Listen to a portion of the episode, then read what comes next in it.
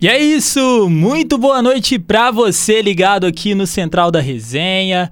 Bora para mais uma semana, mais uma segunda-feira aqui é, com vocês, com a gente, com o nosso Central da Resenha. Seja muito bem-vindo, muito bem-vinda. Para quem não me conhece, sou Pedro dos Santos. Para quem me conhece, eu continuo sendo Pedro dos Santos. Então vamos porque hoje é segunda-feira, dia 14 de novembro de 2022 véspera de feriado, alguns estão curtindo, outros estão descansando, outros continuam na labuta diária, assim como nós aqui no Central da Resenha.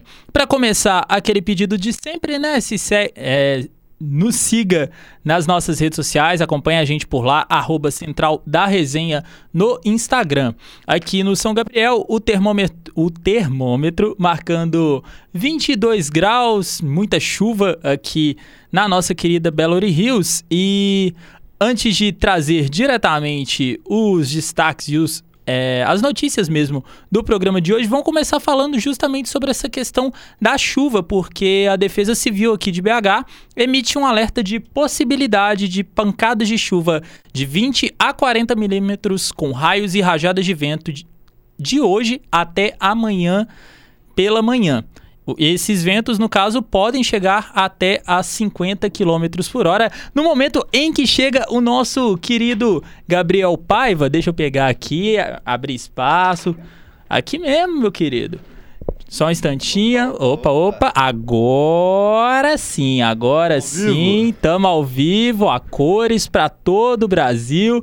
Muito boa noite, Gabriel Paiva. Boa noite, Pedro. Boa noite aí a nossa audiência. Nossa audiência rotativa Qual que é a boa de hoje? Oh, a boa de hoje é muita coisa, na verdade. Tá cheio de coisa. então, sem mais delongas, vambora pro programa de hoje. Vambora, porque, né, tem muita coisa. Então, começando falando. Vamos começar falando de política, melhor dizendo, porque o presidente eleito, né, Luiz Inácio Lula da Silva, recebe mais de 10 pedidos para reuniões bilaterais na COP27. Quem traz os destaques é a nossa Regina Moraes. O presidente eleito Luiz Inácio Lula da Silva viajou hoje ao Egito para participar da cúpula do clima e discutir questões ambientais com outras nações. Lula recebeu 10 pedidos de reuniões bilaterais, segundo o site de notícias G1, durante a COP27, conforme assessores próximos. Entre as demandas estão encontros com representantes da China, Estados Unidos e Alemanha, além do presidente do Banco Mundial, David Malpass. Outro pedido é do parlamentar britânico Alok Sharma, que presidiu a COP26 realizada em Glasgow, na, Espanha, na, desculpe, na Escócia, no ano passado. Lula deve se encontrar com emissários desses países para questões ambientais, uma vez que os chefes de Estado estão visitando a COP27 nesta primeira semana de conferência e já terão retornado a seus países quando o presidente eleito desembarcar no Egito. Lula só pôde viajar na segunda semana do encontro em função dos compromissos da transição entre governos. Já estão acertados os encontros bilaterais com o secretário-geral da ONU, Antônio Guterres, e com o presidente do Egito, o general Abdul Fattah al-Sisi. Lula provavelmente não conseguirá atender a todos os pedidos. Ele também deverá participar de três espaços na COP27: o Brazilian Hub, o Fórum dos Governadores da Amazônia Legal e um terceiro evento em que fará um discurso para um público mais amplo. O petista recebeu pedidos para se encontrar também com ex-chefes de Estado, de estados e representantes de governos internacionais.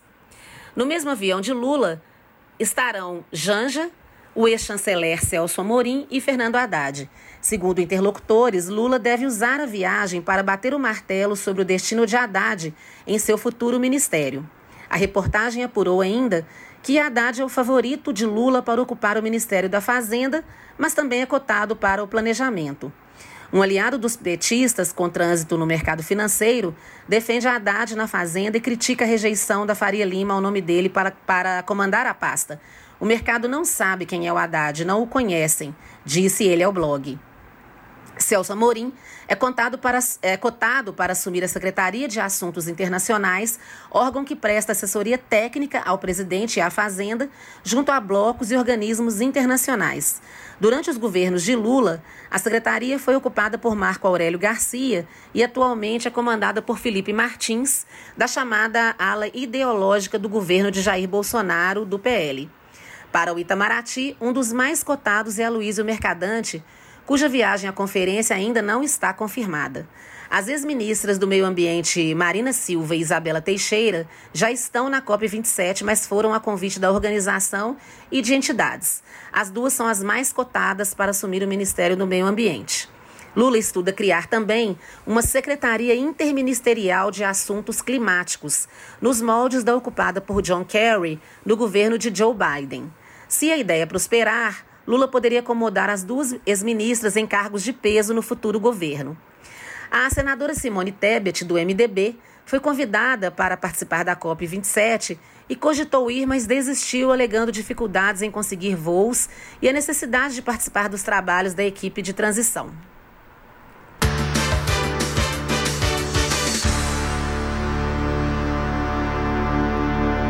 E o Corpo de Bombeiros foi acionado para salvamento de um boi que caiu em um terraço da área de serviço num condomínio em Timóteo. O fato aconteceu na manhã de ontem. O animal estava pastando em uma área de talude acima da edificação quando caiu sobre o telhado e ficou preso ali no terraço. Foi necessário construir uma rampa improvisada e abrir um buraco na parede para que o animal pudesse sair dali. Esse animal não teve feridos, ferimentos graves e depois da retirada ficou sob os cuidados do proprietário. É cada coisa que acontece, né, Gabriel? Não, Mi Minas Gerais, na verdade, né? Meu país, Minas Gerais. Minas Gerais. É, a, gente, a gente aqui em BH que tá acostumado também a ver porco pela, por aí, né? A gente passa o Antônio Carlos, tem porco atravessando é a avenida. É porco, é boi, é Mas tudo é enquanto há. Engraçada, né? Pra, pra alegrar essa segunda-feira pré-feriado. Sem sombra. Pra gente, né? é. Situação, né? Mas que bom que também o boi está bem, é, e também o, o, o proprietário ali tá conseguindo vai conseguir cuidar certinho do boi. É, dando sequência à política, o Quarteto Fantástico da Economia de Lula realizou primeira reunião na última sexta-feira. Depois da tensão gerada no mercado por causa de declarações do presidente eleito Lula sobre a questão fiscal, o quarteto da economia Pércio Arida, André Lara Rezende, Nelson Barbosa e Guilherme Melo se reuniram na última sexta-feira para iniciar os debates sobre a futura política econômica do governo. Os quatro foram escolhidos para integrar o time da economia no escritório da transição. São dois economistas de origem tucana, Arida e Lara Rezende, e dois petistas, Barbosa e Melo. Segundo assessores de Lula, a ideia é que eles construam uma política econômica coordenada nas áreas fiscal e monetária para garantir a execução de um programa focado em políticas sociais. Interlocutores de Lula que conversam com o quarteto, segundo o site de notícias G1, disseram que eles estão acompanhando de perto as negociações da PEC da transição, que vai excluir o orçamento do Bolsa Família do próximo ano do, do teto de, dos gastos públicos no valor de 175 bilhões de reais. A preocupação do quarteto é que a PEC seja consistente e seja acompanhada de medidas para garantir o equilíbrio das contas públicas. Desde a fala de Lula, que foi entendida por economistas como uma falta de compromisso com a responsabilidade fiscal, o que foi rechaçado pela equipe da transição, o mercado passou a questionar se Lula seria o presidente dos seus dois mandatos ou adotaria agora, em sua terceira administração, uma gestão mais ao estilo Dilma Rousseff, marcada pela volta do desequilíbrio das contas públicas, inflação alta e recessão.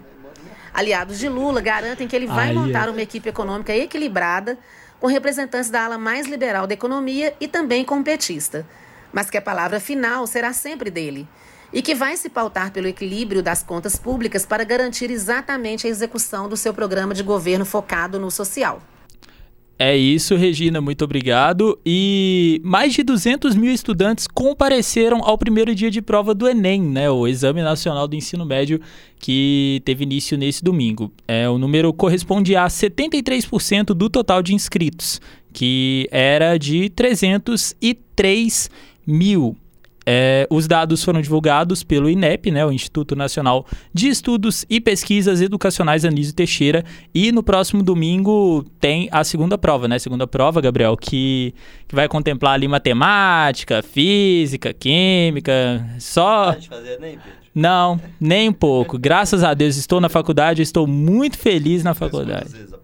Ou o que acontece? Eu fiz a primeira mesmo para passar, e aí ano passado eu assim falei, ah, Vamos fazer. não tenho nada para fazer, vou fazer a prova. E fiz, não estudei nada, mas acabou que até tive um, um, um, resultado legal, né? Acaba que, querendo ou não, o Enem, ele, ele vira muito mais... É mais uma prova de prática mesmo, é. entende? É, é, é, parecido com um concurso, né? Eu fiz essa prova, se não me engano, duas Opa! Vezes. Agora sim, eu tô vendo que tá tendo um... Respondeu a minha pergunta sem... Sem nem reparar. É, exatamente. Mas eu, eu fiz o Enem umas duas ou três vezes, se não me engano. Eu fazia aqui na PUC mesmo, dava essa sorte. Caía sempre aqui no prédio C ali em cima. Que era, inclusive, depois que eu fui pra Faculdade de Direito, é o prédio da Faculdade de Direito também. Entendi. Mas uma curiosidade é que na minha sala, que era sempre as mesmos carinhos ali, né? Sempre eu tinha um cara que fazia a prova na minha sala que o é, o lanche dele era sempre um caixa de banana.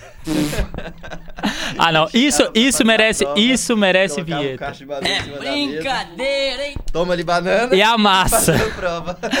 oh, meu Deus do céu. É cada uma que a gente vê por aqui. Boa sorte aí pro pessoal, né, que já fez a prova ontem, que vai fazer a prova no próximo domingo. Domingo, pra mim, é a, é a mais difícil, né, que são as, as correlatas de exatas, né? Exatas. É, mas boa sorte aí e que que, que dê certo, certo, né? Que todo mundo consiga passar. seus objetivos aí, quem quiser, né? Fazer o, usar o Enem pro vestibular, passar na faculdade, que dê tudo certo aí. É isso, fica a nossa torcida aqui para o pessoal que tá aí prestando o Enem. é, nenhuma disso. Zero, nenhuma, nenhuma, nenhuma. E dando sequência, o ex-jogador Raí, Raí, né, que foi o 10 do Tetra, ele e a herdeira do Banco Itaú, Neca Setúbal, foram os novos nomes divulgados nessa segunda-feira para fazer parte da equipe de transição do governo Lula. O vice-presidente eleito Geraldo Alckmin, do PSB, anunciou nesta tarde novos nomes que vão compor os grupos técnicos responsáveis pela transição do atual governo de Jair Bolsonaro do PL para o do presidente eleito Luiz Inácio Lula da Silva. Hoje foram divulgados nomes dos integrantes das equipes de educação, esporte, infraestrutura, juventude, cidades, cultura e de direitos humanos voltado às crianças. Entre os nomes escolhidos pela equipe estão presentes Neca Setúbal, uma das herdeiras do Banco Itaú. Próxima à deputada federal eleita Marina Silva, da Rede de São Paulo, ela foi escolhida por conta de sua atuação na área de educação e não por sua relação com o banco. Neca, inclusive, chegou a participar de um encontro liderado pelo ex-ministro Fernando Haddad do PT para fazer um raio-x do Ministério da Educação. Também foram anunciados para a transição o ex-jogador de futebol Raí e medalhistas olímpicos. Nomes conhecidos da política foram divulgados para os grupos como o do deputado federal eleito Guilherme Boulos, do PSOL de São Paulo, o ex-governador paulista Márcio França, do PSB, e o prefeito do Recife, João Campos, do PSB. A atriz Lucélia Campos e a cantora Margarete Menezes também são personalidades conhecidas que farão parte da transição. Esses grupos de trabalho e técnicos não precisam ficar limitados a essas pessoas, afirmou Alckmin, depois de anunciar os grupos. Eles podem convidar outras pessoas, eles têm liberdade de ação, é para levantar dados. Após o anúncio dos nomes, Alckmin respondeu a algumas perguntas e disse que na quarta-feira, em Brasília, vamos terminar de anunciar os grupos técnicos da transição, disse ele. São 31 grupos técnicos no total em uma divisão que se aproxima dos ministérios previstos para o novo governo e que vão analisar cada área do governo federal.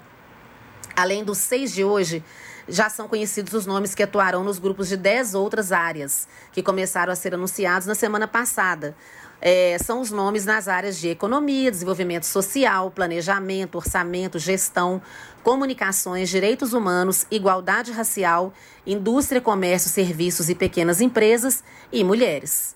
Ao contrário do que aconteceu nos anúncios anteriores feitos no Centro Cultural Banco do Brasil, CCBB, em Brasília, os novos nomes da transição foram divulgados por Alckmin em São Paulo, no local que foi utilizado como base para a campanha de Lula. O CCBB é a sede do governo de transição. Para a educação, nós temos Andressa Pelanda, coordenadora geral da campanha nacional pelo direito à educação, Alexandre Schneider, ex-secretário municipal de educação de São Paulo, Binho Marques, ex-governador do Acre, Cláudio Alex, presidente do CONIF, Conselho Nacional das Instituições da Rede Federal de Educação Profissional Científica e Tecnológica, Heleno Araújo, presidente da Confederação Nacional dos Trabalhadores da Educação, Henrique Paim, ex-ministro da, Edu... ex da Educação, Macaé Evaristo, deputada estadual em Minas Gerais e ex-secretária municipal de Belo Horizonte, Maria Alice Setúbal, também, também conhecida como Neca Setúbal, presidente do Conselho Consultivo da Fundação Tid Setúbal, entre outros nomes. Para o esporte, Ana Moser, ex-atleta de voleibol e primeira medalhista olímpica brasileira. Edinho Silva, prefeito de Araraquara, de São Paulo, e ex-ministro da Secretaria de Comunicação Social. Isabel Salgado, a ex-voleibolista de praia e medalhista. Marta Sobral, jogadora de basquete e medalhista. Raiz Souza Vieira de Oliveira, ex-jogador de futebol, entre outros nomes. Já para a infraestrutura, nós temos Alexandre Silveira, senador por Minas Gerais, Gabriel Galípolo, economista e ex-presidente do Banco Fator, Maurício Muniz, ex-ministro da Secretaria de Portos da Presidência da República, Miriam Belchior, ex-ministra do Planejamento e ex-presidente da Caixa. Em juventude, nós temos Gabriel Medeiros de Miranda, subsecretário de Juventude do Rio Grande do Norte, Gilberlândio Miranda de Santana, presidente da União da Juventude Socialista do Espírito Santo, Kelly dos Santos Araújo, secretária-geral da Juventude do PT, entre outros nomes. Já para as cidades, nós temos Hermínia Maricato, que é arquiteta e urbanista, Evanise Lopes Rodrigues, mestra em urbanismo e ex-chefe de gabinete da Secretaria dos Programas Urbanos do Ministério das Cidades, Inês Magalhães, ex-ministra das Cidades, entre outros nomes. Na cultura, Áurea Carolina, deputada federal de Minas Gerais, Lucélia Santos, atriz, Margarete Menezes, cantora, e Juca Ferreira, ex-ministro da Cultura, entre outros nomes. Para a área de direitos humanos voltado às crianças, nós temos Maria Moura Oliveira, psicóloga e ex-presidente do CONANDA, Isabel Henriques, advogada da OAB, e Ariel de Castro Alves, advogado e ex-conselheiro do Conselho de Direitos da Criança e do Adolescente. Repórter Regina Moraes, para a Central da Resenha. É isso, muito obrigado, Regina, pelas informações aqui no universo político do nosso Brasilzão. Agora vamos para um caso bem legal, bem fofo, porque um menino ligou para a PM para convidar eles para a festa de aniversário. O caso aconteceu lá em Valadares no último sábado. Ô, Christian, conta mais sobre essa história para a gente, por favor. Boa noite. Um menino de 5 anos ligou para a polícia militar para convidar os militares para participar de sua festa de aniversário. O caso aconteceu no bairro Planalto, em Governador Valadares, no Vale do Rio Doce, no último sábado. Natália Souza, que é mãe do menino, contou que o filho queria que os policiais participassem do aniversário dele.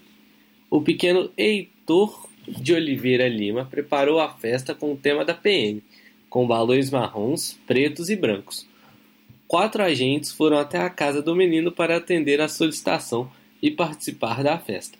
Durante a comemoração, Heitor contou aos policiais que tem o sonho de se tornar policial quando crescer. Uma, vamos fechar as cidades aí com uma notícia oh. para cima, né? É isso, trazendo, trazendo cidades aí com a notícia para cima para começar bem essa semana, né? E agora vamos, vamos literalmente uma montanha russa, né? De uma notícia muito legal, uma notícia muito fofa para um caso um tanto quanto complicado, mas costumeiro por aqui. É, um homem foi morto a tiros depois de dar, dar cantada na mulher de um amigo, ou seja, aquela famosa talaricagem, né?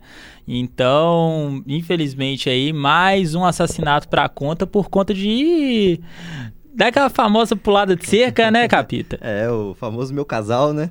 O famoso meu casal, o famoso. A, a, famosa, o famoso namoro comunista, né? Não é, não é seu, é nosso. Exato. Então, Christian, conta pra gente. Um homem de 34 anos foi assassinado a tiros no último sábado após dar uma cantada em uma mulher de um amigo em Sete Lagoas, na região central de Minas Gerais. A polícia militar informou que o autor e a vítima, identificada como Gustavo Henrique de Oliveira Santos, trabalhavam juntos em uma fábrica de cimentos e foram até um bar para consumir bebidas alcoólicas. Ambos chegaram ao bar por volta das 11 horas. Horas mais tarde, a mulher do autor dos disparos foi ao local. No momento em que recebeu a cantada do amigo, ela ignorou, mas ao chegar em casa contou o ocorrido a seu esposo. O casal brigou e naquele momento Gustavo chegou até a residência no bairro Ondina Vasconcelos para buscar roupas que estavam no local. Então, o homem pegou uma arma de fogo e atirou contra a vítima que morreu na hora. O Serviço de Atendimento Móvel de Urgência, o SAMU, foi ao local e constatou o óbito. Os disparos atingiram os braços, abdômen e costas da vítima. O autor dos disparos fugiu e não foi localizada até o momento da, dessa reportagem. A Polícia Civil investiga o caso. Repórter Christian Maia para o Central da Resenha. É isso, muito obrigado, Christian. É... E agora vamos passar para a cultura, né? Porque domingo teve, muito, teve uma despedida, um show marcante para a história da música brasileira, também aqui para nossa Minas Gerais. Mas antes, é um convite, na verdade, um, um, caso de utilidade pública, porque nesta sexta-feira, 30 museus públicos e particulares de BH vão estar abertos em horário alternativo, das 6 da tarde até 11 da noite. A iniciativa faz parte do Noturno dos Museus, da Prefeitura aqui de BH. Na Casa Fiat de Cultura, visitantes podem participar da construção de um presépio colaborativo que vai enfeitar a instituição para o Natal. O evento é gratuito, mas é necessário retirar ingresso pelo Simpla. A gente vai trazer mais detalhes sobre isso com certeza na nossa agenda cultural de sexta. E a Casa Fiat de Cultura, é, que integra o Circuito da Liberdade, realiza visitas guiadas mensais aos prédios da Praça da Liberdade no Funcionários, região Centro-Sul, aqui de BH. Agora sim, o, o principal momento para a cultura, né, que aconteceu ontem, o Capita, porque o nosso Bituca, Milton Nascimento, se despediu dos palcos ontem e foi uma dedicatória também para Gal Costa, né? Gal Costa que nos deixou na última quarta-feira. Show para mais de 60 mil pessoas, né, Gabriel? Exatamente, show lotado, né? Parecia final de campeonato, mas sem aquela pecha do torcedor que deixa o evento muito melhor. Tava todo mundo ali, né, com, com uma vibe boa, querendo aproveitar ali uh, o evento, o momento de se despedir do, do Milton Nascimento dos palcos, né? Ele com certeza né, segue vivo aí, graças a Deus. É, inclusive ele, ele fala, Por muito né, tempo, se Deus quiser. Se Deus quiser, fala no show, né, que é uma despedida dos palcos, mas não da música. É, um show muito lindo, muito comovente, muita gente chorando. É, um público, assim, muito agradável no Mineirão. A gente via muitas pessoas é, mais velhas, né? Idosos, idosas. Uh, um público ali muito mais, mais 40, mais 45, mais 50. Uh, todo mundo cantando junto. O Milton... o Milton se emociona bastante no show. Uh, em, em vários momentos, inclusive. É, e assim, sobre a musicalidade dispensa comentários, né? É, não, não tem nem como falar. É. Salmel Rosa convidado, Clube da Esquina convidado, e aí quando ele convoca o Clube da Esquina, o Mineirão vai abaixo. É, né, a gente sabe, né, o Clube da Esquina que é um, um patrimônio nosso patrimônio aqui, né? Patrimônio nosso, não tem como. É, tem, tem, eu, eu, eu como é, frequentador do Mineirão, tenho algumas reclamações para fazer, né? Oi, vamos de Xingu a Minas Arena! que nada tem a ver com o show do Milton. O show do Milton, como disse, né, foi ótimo, maravilhoso, foi perfeito. É, eu, eu, eu confesso que me emocionei também né, em algumas músicas ali. Uh, porque é a despedida de um, de um expoente da, da música nacional Sem e dúvidas. a gente tem pode bater no peito com muito orgulho de dizer que é nosso, né? E que sou do mundo, sou Minas Gerais. Pois é, e diferente de muitos artistas, muitos não, de alguns artistas que a gente tem aqui de Minas e tal e que não fala de Minas, não fala de BH com tanto orgulho. O Milton sempre deixou muito claro, o, apesar de ser carioca, né? Muito claro uh, a paixão que ele tem por Minas, pelo mineiro, Sim. pelo Belo Horizontino. Uh, a Minas Arena ou a organização do Mineirão, não sei quem que estava responsável ontem, deixou a desejar novamente. Estacionamentos absolutamente caótico do Mineirão. Oh, meu Deus. É, o serviço de bar também caótico, mas é normal de, de todo evento em BH. É, quem, quem vai, quem frequenta o Mineirão ou evento em BH desse porte sabe já, já sabe que é isso. Sabe que é, é água quente, é coquinha quente, é quem bebe cervejinha é quente também. Eu acho que o que tinha mais gelado lá ontem era pipoca. Que isso? Não, a, a, pipoca gelada e a cerveja quente é pra poder quebrar eu as que pernas. Tinha mais, mais, mais geladinho lá, que tava mais frio lá ontem, eu acho que era pipoca. Mas, baita show, baita evento. E vai deixar saudade da nossa saudade. música. É um, é- é um legado incrível, um né, legado Gabriel? incrível, é, um músico assim, muito respeitado por todo mundo, né? É um dos, como eu disse, é um dos maiores expoentes que a gente tem da, da, da MPB aí e que segue ativo, né? Uma voz linda, canções maravilhosas, homenageou muita gente no show, fez uma homenagem, né, como você disse, a Gal Costa, a, a Mercedes também. E com alguns convidados como o Samuel Rosa, o, o Clube da O Clube da Esquina, Esquina. Zé Ibarra. É um, um senhor evento, assim. Quem, quem gosta de Milton Nascimento, quem é apaixonado por ele, teve, assim. Pela o música seu nacional momento, como um todo, né? Teve o seu momento, assim, de se despedir em, em grande estilo. É isso, então, Gabriel, muito obrigado. E simplesmente incrível. Vai- como a gente trouxe aqui, né? Um dos maiores nomes da nossa música, da nossa cultura. E o legado fica Obrigado, fica. pra, pra música nacional, né? E uma estrutura, assim, só te interrompendo, uma estrutura Não, do, que do show também, assim, incrível, porque. é, eu confesso que eu tava meio alienado desse show, assim. Eu né, tinha comprado, sabia que ia, sabia da data e tal, mas tava, na minha cabeça tava. tava Não deu nada, show- né? É, na minha cabeça tava pensando num show de, de 20 mil, que é o que geralmente você faz ali no Mineirão, pensando que fosse na esplanada. É, não, não tinha me ligado que era o encerramento da turnê, na minha cabeça. Que era o último show É, da o carreira último do show cara. da carreira do cara, entendeu? E eu tava tipo assim, ah, vai BH, mas daqui a pouco ele tá em São Paulo, Rio e tal. E aí depois, quando eu tava indo pro show, eu falei assim, cara, não, tipo, hoje quem foi, foi. Quem, Quem não foi, não vai esquece. mais. É, mas a estrutura, assim, muito legal do show, tudo muito bem feito, muito bem organizado. É, foi tudo muito, muito, muito bonito mesmo. Boa, e é isso então, Gabriel. É, então agora, vamos, bora falar de esporte então? Vambora? Bora falar de esporte. Vambora porque fim de semana teve muita coisa aí, teve reta final de Brasileirão, teve Superliga de Vôlei, teve Fórmula 1 aqui no Brasil. A gente já tinha dado aqui no Central da Resenha sexta-feira. Interlagos é o melhor circuito disparado. É, mas o que você tem de destaque pra gente do esporte, Gabriel? É, como você disse, um fim de semana agitado aí no esporte, né? Começando aí por Superliga Feminina. É, o Praia venceu novamente. Venceu o, o Bauru. Você gosta de Bauru? Ô, nunca comi? Também não. Eu só lembro do. Bauru, eu só consigo lembrar daquela cena, acho que é do Shrek 2. Quando o, o, o serviçal da, da fada madrinha vira e fala: Seu café é com Bauru. Bauru que é nada mais é do que um, um misto, né? Misto. Um misto com alface e tomate. Mas o, o- Voltando aqui né, ao foco, o Praia venceu o Uberlândia, então. Não, mentira. O Praia de Uberlândia venceu o Bauru Isso. por 3 sets a 1 de virada, lá na casa dos. Lá no Lá, Bauru. lá em Bauru, né? Lá em É, Bauru. lá em Bauru.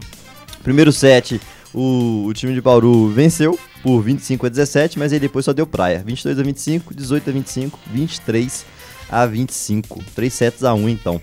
O Minas também venceu a partida sem dificuldade, né? O, o Minas feminino. é, por 3 sets a 0 pra cima do Maringá. Só, só Paraná. contextualizando também, porque é, a- as equipes do Minas têm ali a questão do, do patrocínio, então até mesmo pra dar essa diferenciada, né? Então o, o Gerdau Minas, que é o time feminino, Isso, é, ele segue na liderança, né? Segue na liderança. É porque eu tava na dúvida. Segue na liderança. uma coisa É. boa no vôlei, no vôlei pra gente, pra nós mineiros, é que a gente, a gente não sabe quem que tá primeiro, quem que tá segundo, é, sempre assim. Exatamente. Mas venceu sem dificuldades aí o Maringá, lá do Paraná, 3 sets a 0, 25 22, 25 13 e 25 isso? 17. Passou o carro, né? O famoso É, passou o carro. atropelo. É, nem piscou o farol e passou por cima. É... No dia 19, Sábado. agora, sábado agora, como a gente já tinha adiantado na última terça-feira, né? A gente tem aí o clássico, então, Minas contra o Praia, na Arena do Minas, às 19 horas. É, ingressos à venda? Como é que tá? Ou, se não me engano, começou a venda de ingressos, mas. Se, na verdade, só contextualizando, na verdade vai ser rodada dupla. Porque o. O Gerdau Minas, né, que é o time feminino, joga a 7 contra o Praia. E o Itambé Minas, que é o masculino, joga na sequência às 9 contra o Araguari. Então, Boa. jogo ali na Arena JK, na Rua da Bahia. Boa. E quem for esse jogo aí vai encontrar lá o nosso setorista, Rafael César. Ó, ele aí. Fazendo nada, só como observador mesmo. olheiro. Pode pedir foto e autógrafo que ele é, ele é acessível. Com certeza. E na Superliga Masculina, o Minas venceu o Sada Cruzeiro e manteve 100% de aproveitamento na Superliga. A partida aconteceu no ginásio do Riacho, ali em Contagem. Olha aí. E era válida pela quinta rodada da competição. Parciais de 21-25, 20-25, 25-17 pro Sada e 25-23. O último set mais apertadinho. É, de quebra, o Minas ainda interrompeu uma sequência negativa de três derrotas seguidas. na, tempor é, na temporada, né, Mi- pro Sada. Cruzeiro. É, e agora o Minas é terceiro colocado com 14 pontos e o Sada é o quarto com 10. É isso. De, de vôlei é isso. Falando então aí. Vamos pra Fórmula 1 Vamos pra primeiro, Fórmula 1 depois primeiro, vai depois a gente faz, faz futebol. Boa. Aí, ó. Porque fim de semana teve o Grande Prêmio de São Paulo, igual eu já tinha trazido aqui na sexta-feira no Central. Teve a qualificação maluca. Interlagos é o melhor circuito do mundo. Assim, Interlagos é o mundo e manda no mundo, não tem jeito. É, então já tinha conseguido ali o. O Kevin Magnussen conseguiu, com um dos piores carros do grid, conseguiu cravar a pole. E aí na corrida sprint, né, corrida mais curta, o George Russell é, conseguiu a vitória e liderou de ponta a ponta ontem, né, Capito? Exatamente. O Russell aí que passeou no circuito né, de Interlagos. é, venceu a prova, liderou de ponta a ponta e já tinha classificado, né? Já tinha vencido a classificatória, como você disse, no sábado. E é a primeira, primeira vitória dele Primeira na, vitória dele na Fórmula categoria. 1, na categoria. É, o Lewis, que também é da Mercedes. Luiz Hamilton. Luiz Hamilton e o comandante Hamilton, que agora é Brasil. Agora é BR. é, que também é da Mercedes, ele ficou em segundo na corrida aí e coroou aí os presentes com uma, uma bela corrida, né? Não, Ele foi uma corrida muito algumas- boa. Algumas questões aí durante o percurso, né? Sim, sim, teve um É, toque com o Max, é. teve na porradaria, Ele, ele larga em segundo, aí tem o toque, ele perde seis posições, vai pro oitavo e recupera no, no- no percurso ainda e vai remando, remando, remando e chega em segundo de novo. Então quem esteve lá viu uma bela exibição do Luiz Hamilton. E é isso, diga-se de passagem, é, amanhã, amanhã não, quarta-feira, abrem as vendas, a venda geral para quem quiser ir pro GP é, de Interlagos no ano que vem. Eu vou ter que quebrar meu porquinho para poder ir. é isso, acho que de Fórmula 1. acho- é, só, só aproveitando o gancho aí então do, do, do, do Luiz Hamilton, teve três acidentes também, né, na, na Sim. corrida. É, então, só, só pontuando, o Ricciardo foi fazer ultrapassagem, fez a famosa M É, E- fe- barbeirou, barbeirou. e tocou aí no, no Magnussen, aí toma-lhe safety car na pista. Depois do Verstappen toca o Luiz Hamilton, como a gente já disse, e no fim o Norri, Norris. Norri, Norri. No Não, Rio. eu não rio. Norri, o Norria fez o mesmo que o Verstappen, só que contra o Leclerc. Boa. De F1, então é isso. É, e aí, seleção, né? Seleção que já tá em Turim, começando preparação. Domingo que vem começa a Copa, graças a Deus. E toma-lhe Copa do Mundo. A seleção brasileira tá em, tá em Turim, né? Na Itália tá mal, né? Ô, Tá tá, mal hospedado. mal, graças a Deus. Tá mal hospedado ali em Turim, tá no CT da, da Juventus, né? É, fez um treino hoje, primeiro treino da seleção hoje já em preparação para a Copa do Mundo. Fez um treino é, blocado. O Tite né, dividiu ali os atacantes dos defensores. Quem era atacante jogava do meio para frente ali, foi fazer treino de finalização e de infiltração. Os defensores fez- fizeram saída de bola e bola, bola alta, né? Bola aérea. É, quem jogou no fim de semana só fez academia, então o campo contou ali com mais ou menos 14 jogadores. Marquinhos e Neymar tiveram pro- problemas no, no voo, chegaram atrasados pro treino e tal, e não fizeram nada. É, notícia que eu choquei só deu querendo descer a lenha no Neymar, diga-se de passagem. famoso meteu a testadinha ali no pré-feriado. É, e o Richardson também, que veio de lesão, né? O Pru, o nosso pombo aí. Ele também só fez academia, mas porque né, teve atuação no fim de semana, não preocupa. Assim É. como a galera que, que tava, né, o, o caso de, de Everton, de Isso, Pedro e isso, Everton Ribeiro. É, e só lembrando, né, o Brasil estreia aí no dia 24 do 11 às 16 horas de Brasília contra a Sérvia do Mito Mitrovic. É isso. É isso. E no mais, Brasileirão, né? BRzão. Brasileirão, acabou. Foi de base, né? Foi de, de comes e bebes. É, O que, que você tem pra dizer aí da gente, pra gente, né? O Palmeiras já era campeão. Como é que ficou a definição É. da Libertadores? Glória pra uns, né? E pra outros nem tanto, né? É, O- com certeza. O BRzão, né? Como eu disse, acabou ontem, então. É, o Atlético pegou a pré, pré-liba e o América ficou na Sula. O G4 ficou com Palmeiras, Inter, Flu e Corinthians nessa sequência. O Corinthians, que anunciou a saída do treinador Vitor Pereira e agora vai dar o restart aí no seu projeto para 2023. Complet, completam então, né? Quem vai a Libertadores? Completam o G8 a partir da quinta posição. Flamengo, Cap, Atlético Mineiro. Lembrando que o Flamengo não precisava porque ganhou tudo. É, né? o Flamengo tinha umas três vagas se quisesse aí. É, Flamengo, Cap, Atlético Mineiro e o Fortaleza, que eu aqui no Retranca Ah, cravei. não, não, não. Não vem com essa, não. Não seria meta rebaixado. Ele e pegou falou, não. Libertadores. Você vê o nível do entendimento de futebol aqui do nosso querido Gabriel É uma belíssima campanha do Lion, né? Foi vigésimo aí, né? Foi lanterninha da, da competição por, em algum momento. Muita dificuldade de sair da zona, mas o treinador Voivoda é, de fato, E campanha de campeão no segundo turno, tá? trabalhador. É, Campanha de- campanha de campeão. campanha de campeão. Ainda tem um futuro incerto lá, né? Mas se não ficar no Fortaleza, vai pegar um time aí de uma prateleira maior na, na Ô. no Brasileirão. Por falar em Voivoda, estão ventilando o nome do Voivoda no Atlético. O nosso João Lima tá na linha. Ô, João, o que que você tem pra falar de Galo aí? Ontem o Galo ganhou, o Galo conseguiu garantir aí a sua vaga na pré-Libertadores. O que você tem a dizer pra nós? Boa noite, João.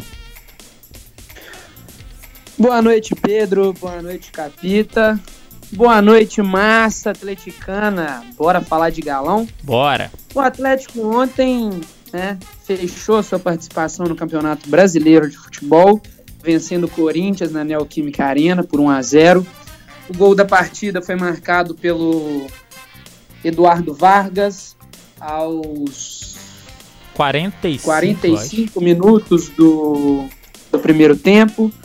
O Atlético apresentou ontem, né? Um bom futebol.